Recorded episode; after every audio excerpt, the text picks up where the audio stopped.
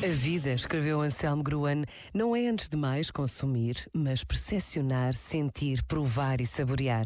Não é a quantidade de coisas que eu tomo para mim que decidem se eu vivo realmente, mas o modo como eu percepciono e experimento aquilo que me é oferecido.